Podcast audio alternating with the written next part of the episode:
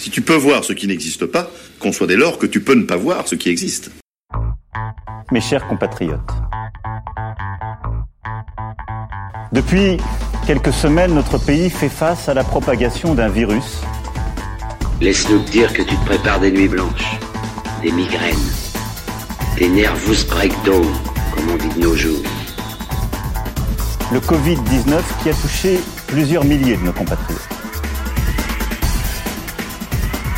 Cette épidémie qui affecte tous les continents et frappe tous les pays européens est la plus grave crise sanitaire qu'ait connue la France depuis un siècle. I know you're gonna dig this. La France a peur. Je crois qu'on peut le dire aussi nettement.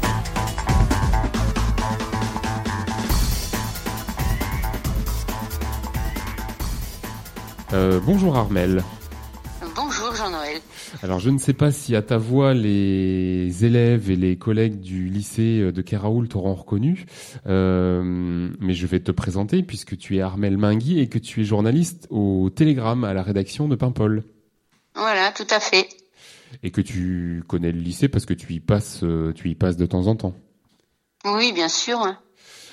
Alors si je me suis permis de t'appeler, c'est parce que j'avais envie d'entendre euh, une professionnelle parce que on allait rentrer là dans les quelques jours qui arrivent dans la semaine de la presse et j'avais envie de poser des questions à une journaliste sur euh, l'éducation média, savoir un peu ce qu'elle en pensait et ce que et voilà et le positionnement que toi tu as sur cette euh, sur ces questions-là. Alors l'éducation aux médias, nous on intervient assez régulièrement dans les collèges et dans les lycées.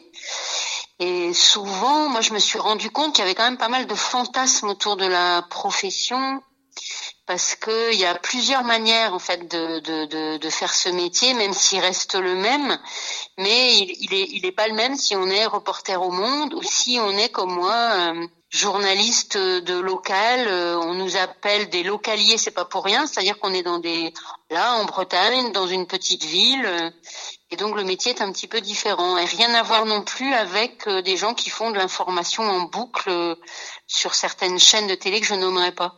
Donc il y a pas mal de choses comme ça, souvent quand on rencontre les jeunes, qu'on commence déjà un petit peu à démystifier. Donc... Après, euh, sur l'éducation aux médias, c'est c'est large comme question. Donc, on, on, en général, quand on voit les collégiens ou les lycéens, on répond à leurs questions et on, on fait un petit peu euh, avec eux aussi le tour de leurs connaissances entre les médias nationaux, les médias. Est-ce qu'ils savent ce qu'est un hebdomadaire? Est-ce qu'ils savent ce qu'est un quotidien? Enfin voilà, on répond quelquefois à des choses comme ça assez basiques. Oui, c'est vrai que dans, dans l'école et souvent euh, on a besoin d'amener d'abord une culture des médias aux, aux, élèves.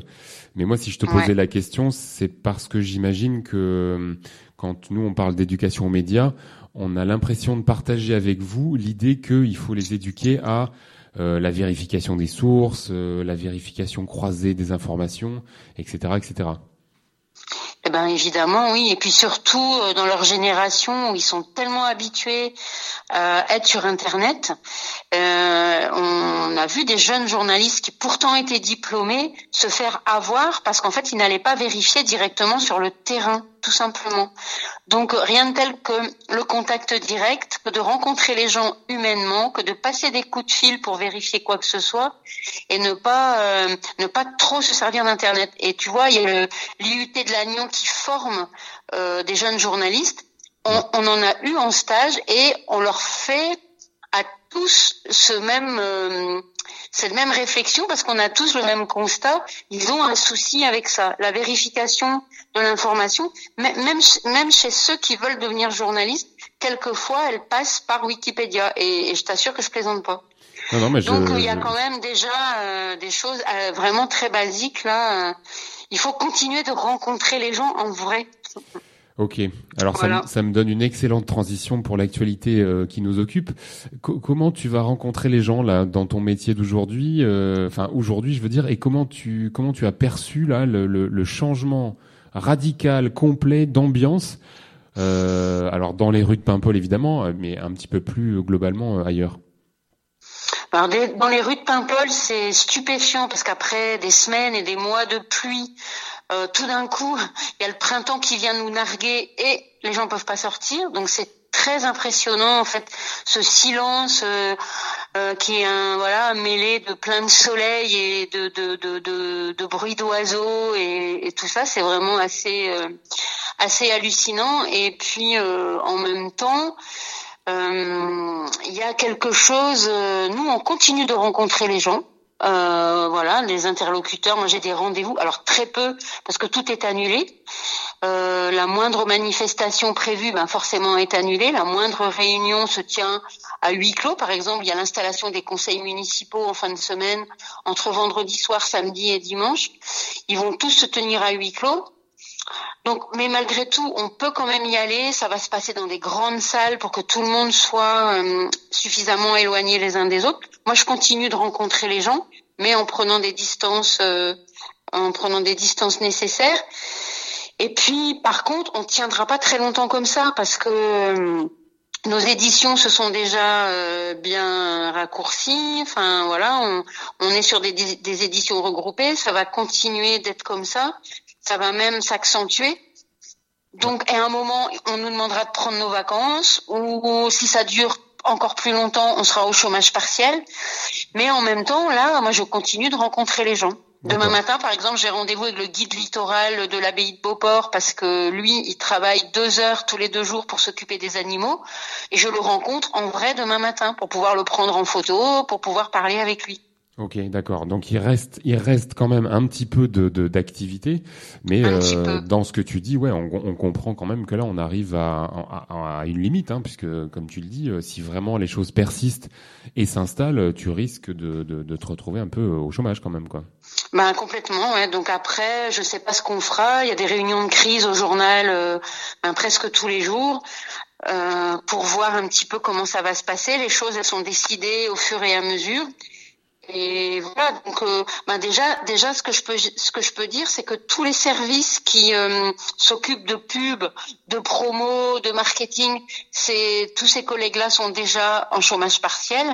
La rédaction des sports ben, ne travaille quasiment plus puisqu'il n'y a plus de rendez-vous sportifs. Euh, donc en fait viennent renforcer les rédactions parce qu'on ne prend plus de CDD. Il y a des collègues en vacances, mais on ne prend plus de CDD pour les remplacer. Donc ce sont les collègues de la rédaction de sport qui travaillent, qui ont été affectés ailleurs. Et puis euh, et puis voilà, je crois que ben ça on, va travailler à effectif très réduit euh, ben, dans les jours et les semaines à venir. On fait beaucoup de télétravail dans les rédactions où ils sont plusieurs. Euh, ben il y a la moitié des gens qui sont chez eux en télétravail pour ne pas confiner les locaux. Ouais. Euh, Tu t'attendais à, à, à, rencontrer ça un jour dans ta vie professionnelle, à vivre ça de manière euh, euh, aussi aussi forte que ça? Non, j'imagine que non. Hein. Non, et puis euh, non seulement dans ma vie euh, professionnelle, mais même pas dans la vie personnelle. Enfin, c'est de l'inédit complet, quoi. Je n'ai jamais vu ça. Euh, ma maman a 85 ans. je crois que elle se rappelle de choses très particulières. Elle est née en 1935. Elle se rappelle de choses très particulières ben, parce qu'elle a vécu la deuxième guerre mondiale. Mais un confinement comme ça, non. On a, je crois que personne n'a jamais connu ça, non. Ouais, c'est vraiment très particulier. Ouais. Ah ouais, c'est c'est signe d'une époque euh, et c'est assez assez fou à de penser ça. Euh, si on, enfin, on, on, s'adresse là quand même à, à nos lycéens. Est-ce que tu as des, tiens, est-ce que tu as des, des souvenirs de ta vie de lycéenne là? Je sais pas où tu étais quand tu étais lycéenne. Alors j'étais euh, au lycée Pavie, j'ai pas de mal à dire mon âge. J'étais au lycée de 1975 à 1978 et j'ai d'excellents d'excellents souvenirs moi du lycée. C'est une bande de copains et et avec laquelle je suis toujours en contact avec des amitiés euh, très fortes. Euh, donc ça, ça, a beaucoup marqué, euh, beaucoup marqué nos vies. C'est euh, par, rapport aussi à, je ne sais pas si c'est propre au lycée ou enfin propre à l'adolescence, mais en tout cas euh, une, une, sacrée révolution culturelle. Moi, j'ai découvert plein de choses. Alors, je sais pas si ça parlera à tout le monde, mais euh, moi, je suis tombée de ma chaise le jour où j'ai entendu Jacques Higelin pour la première fois. J'ai grandi avec Neil Young et Patti Smith.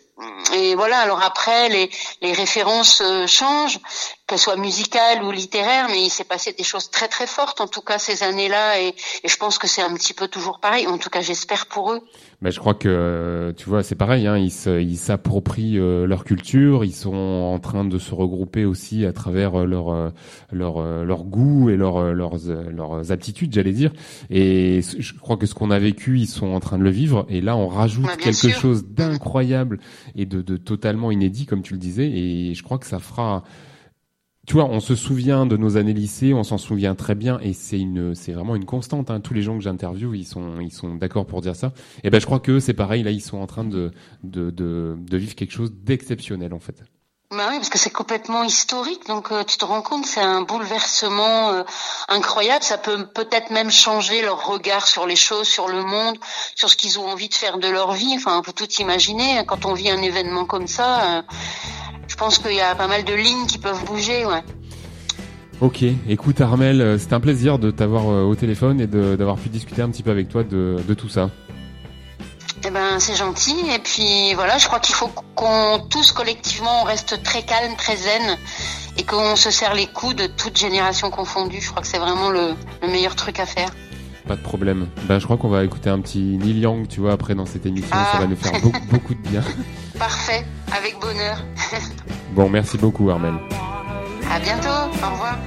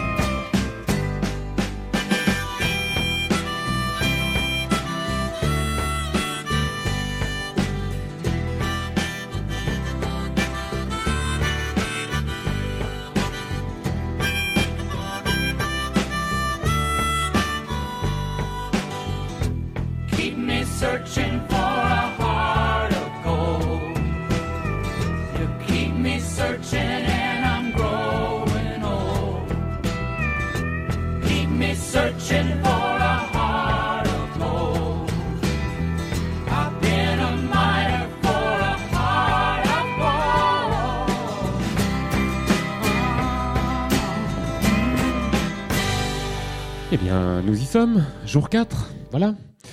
Bonjour à tous, quatrième émission. Je n'ose pas penser à l'émission 35 ou à l'émission 48, ça me, ça me fait un peu froid dans le dos. Mais bon, on continue, on espère que, les choses se mettront en place tout doucement, tranquillement, et qu'on réussira à se, parler comme ça de temps en temps via la radio. J'ai appelé ce matin euh, Jean-Marc, Jean-Marc, parce que je j'avais très envie de l'entendre parler de son voyage au, Vietnam. Je me suis dit que ça nous voilà, ça nous ferait un petit un petit bain d'exotisme et que et que ce serait sympa de l'entendre. Eh bien, bonne fin de journée à tous, bonne soirée. Restez chez vous et prenez soin de vous. Braddock, je vous préviens. Attention où vous mettez les pieds.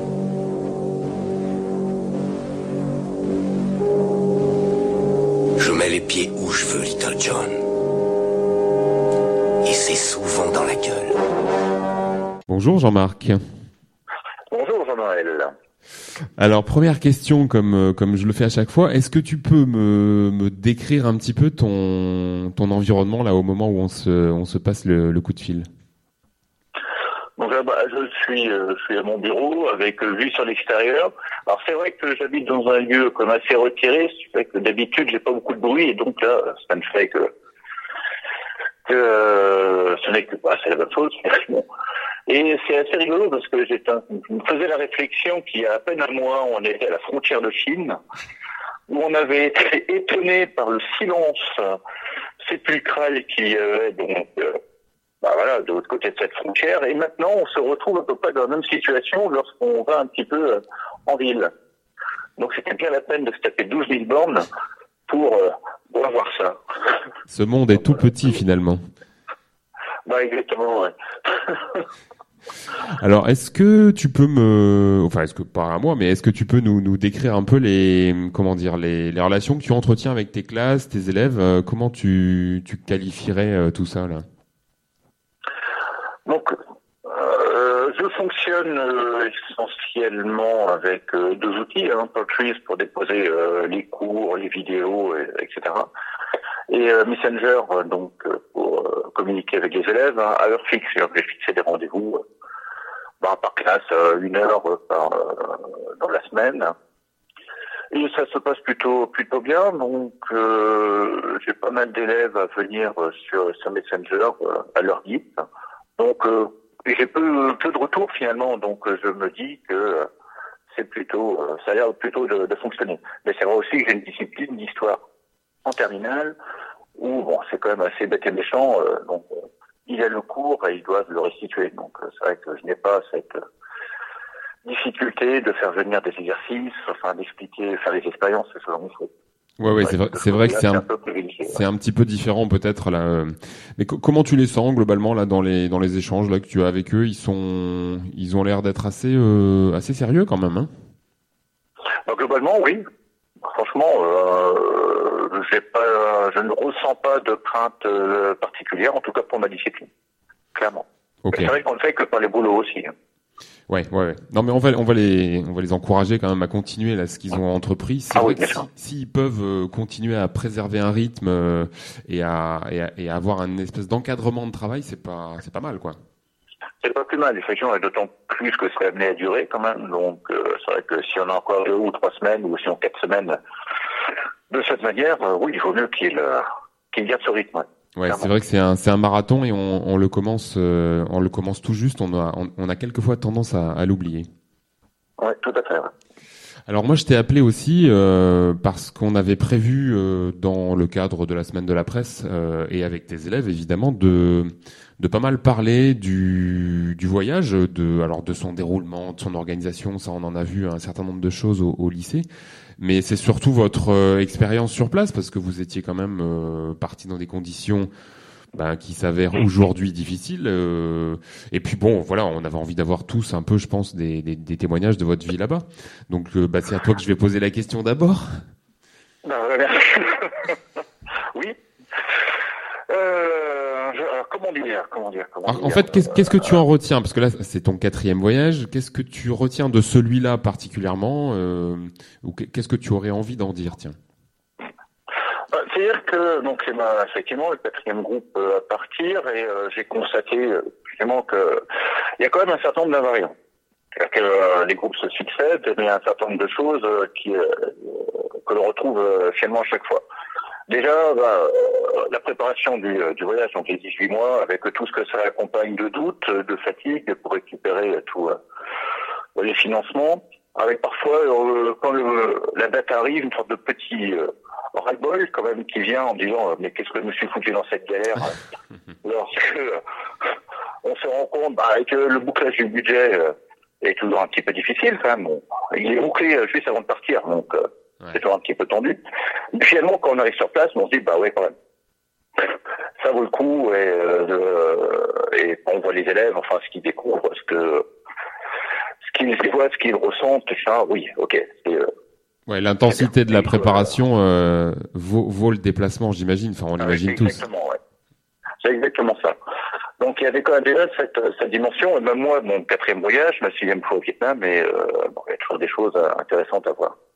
Et une fois sur place, il y a des également autres invariants. Bah, bah, c'est vrai que les élèves euh, voient à chaque fois. Bah, oui, c'est des choses relativement classiques. Hein, c'est euh, le choc culturel en arrivant là-bas, que au travers de, la nourriture, que ce l'agitation permanente, les scooters qui sont un petit peu partout, la dimension culturelle également qui frappe. Et autrement, l'autre, l'autre invariant classique, celui-là, c'est le contact avec les correspondants. Les trois, quatre jours qu'ils passent avec euh, leurs petits camarades vietnamiens, qui sont toujours les moments extrêmement forts. Donc ça, c'est vraiment des choses qu'on retrouve systématiquement. Par contre, ce voyage euh, a eu en particulier, donc pour les 2020, quelques petites choses quand même euh, qui ressortent par rapport aux autres, aux autres, aux autres groupes. Hein je dirais moi, euh, il y a trois, trois, trois dimensions. Euh, le contact qu'ils ont pu avoir avec les populations minoritaires, en, en, dans la, là-haut dans la montagne, comme je dis, qui a été beaucoup plus euh, intense, enfin, beaucoup plus euh, important que les années précédentes. Donc là, vraiment une prise de conscience des différences de niveau de vie. Que ce soit entre eux et, ces populations-là, mais même entre ces populations montagnardes et les Vietnamiens, on va dire, plus, plus ordinaires qu'ils sont amenés à rencontrer. Donc il y a cette dimension-là, une autre dimension. Bah, Est-ce que tu l'expliques justement cette, cette, ce changement-là de, de, de, de perspective peut-être ou de d'échange entre eux là Tu as, as, des explications là-dessus ou c'est euh, ou c'est ça, ça t'étonne encore euh, C'est moi qui l'ai souhaité en fait. Ah oui. J'ai euh, ouais, est-ce que on avait alors les 2018 on avait eu très peu de contact avec ces populations et je trouve que ça, ça manquait quand même clairement dans le voyage de voir ces disparités moi, je fais un focus vraiment sur euh, les, voilà, ces différences euh, sociales, économiques et sociales entre un pays émergent et un pays comme la France. Et, là, vraiment, ils, euh, ils prennent l'émergence en pleine figure, en quelque sorte. Et je voulais vraiment que accentuer un petit là-dessus.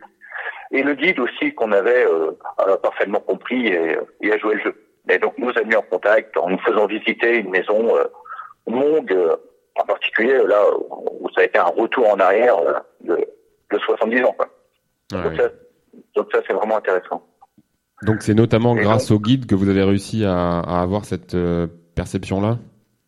Oui, oui, oui, le guide, oui, euh, tout à fait, oui. Bon, c'est un guide que, que j'avais déjà euh, connu, que j'avais déjà eu sur un précédent voyage, et donc bon, bon voilà, il a, il a, il a compris voilà ce que j'attendais.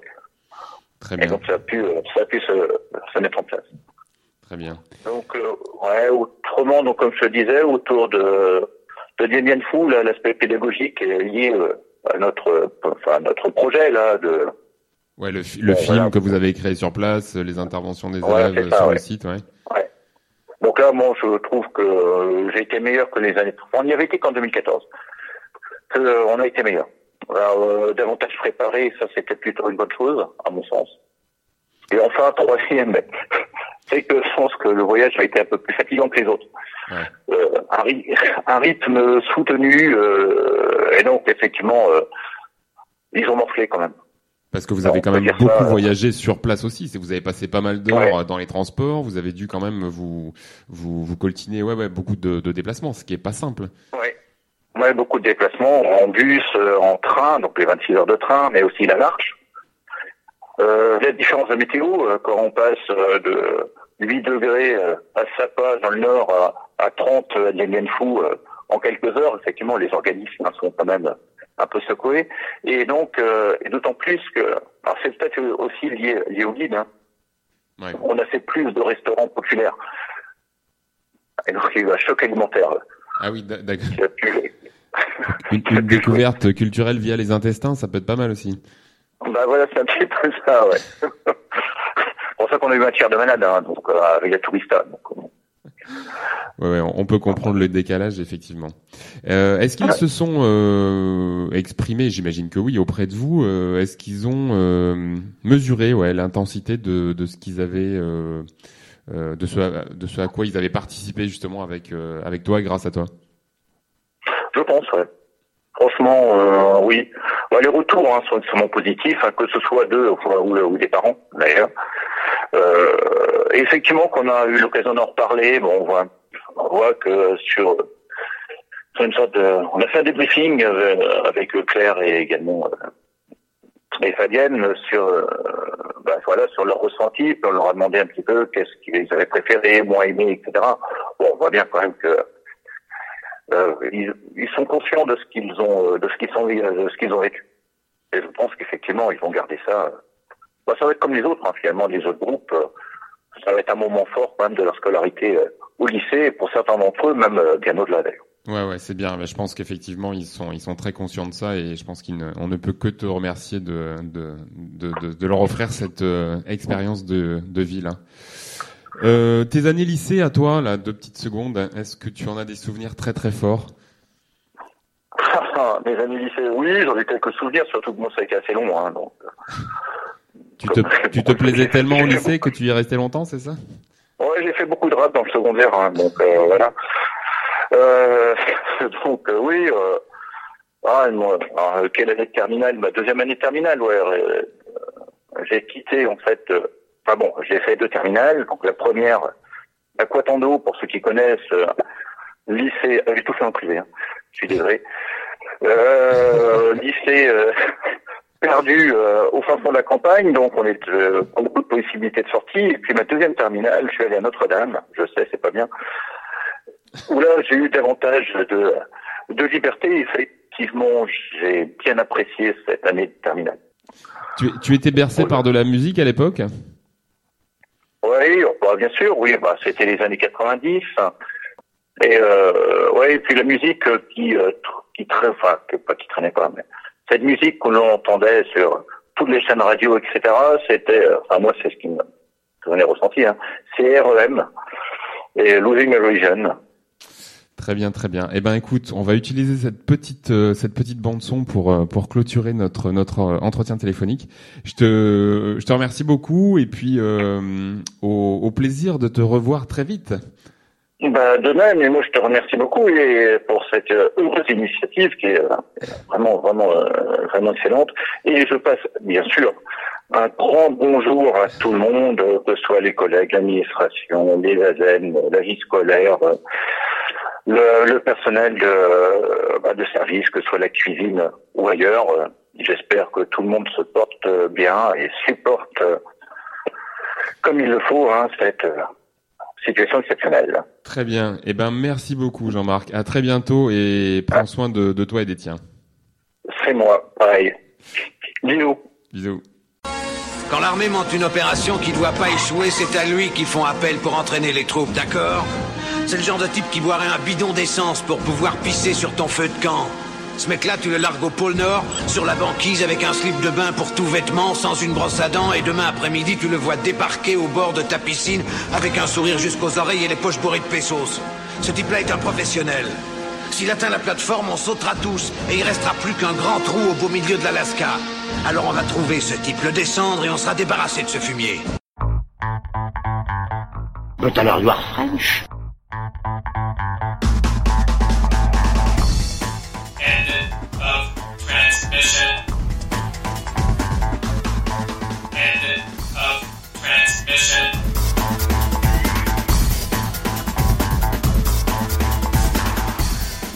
Que tu fais dans la vie, tout choix que tu fais a des conséquences. On t'agit sans réfléchir. C'est comme si tu laissais la vie faire des choix pour toi.